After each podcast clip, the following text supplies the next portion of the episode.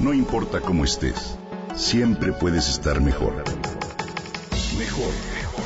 Con Reavivadas.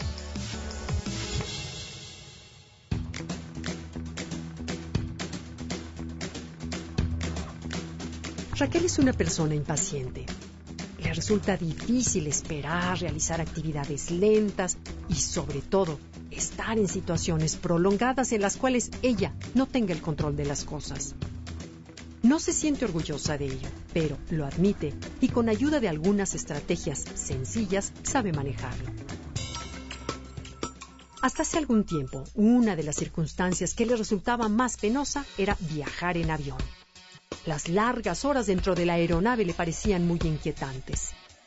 Por más que hiciera un esfuerzo consciente por convencerse de lo absurdo de su sensación, Raquel no podía controlar el desasosiego a lo largo del vuelo.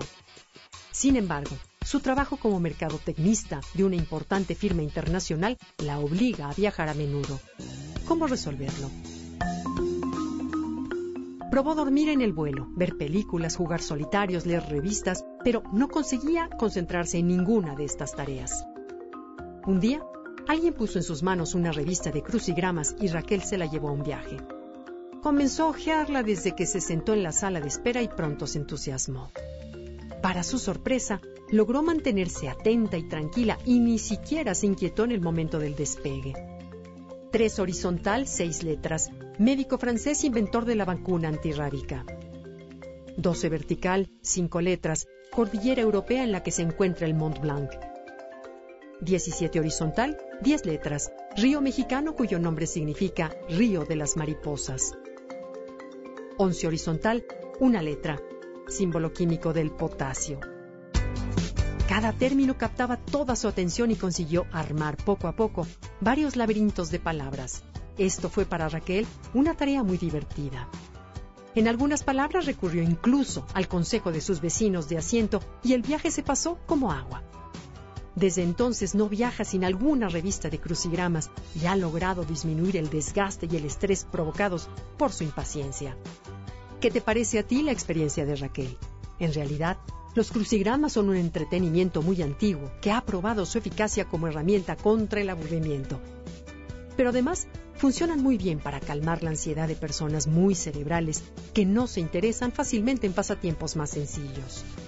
Expertos en el manejo de ansiedad y temor a volar los recomiendan como una buena actividad en el vuelo para las personas nerviosas. Pero, más allá de estas cualidades, los crucigramas son un buen ejercicio para la mente. Ponen en práctica la agilidad cerebral y la memoria, lo cual mantiene activas las uniones neuronales. Activan el pensamiento lógico, aumentan el vocabulario y despiertan la curiosidad por investigar temas de los campos más variados. Además, refrescan tus recuerdos de los conocimientos escolares básicos. Te comparto unos datos breves sobre este juego. El primer crucigrama de la historia moderna apareció en diciembre de 1913 en el suplemento dominical del diario New York World y fue una idea del periodista británico Arthur Wine.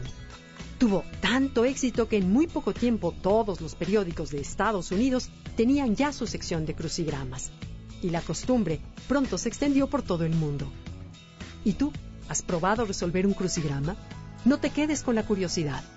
Seguramente descubrirás un entretenimiento muy interesante y un excelente antídoto contra el estrés.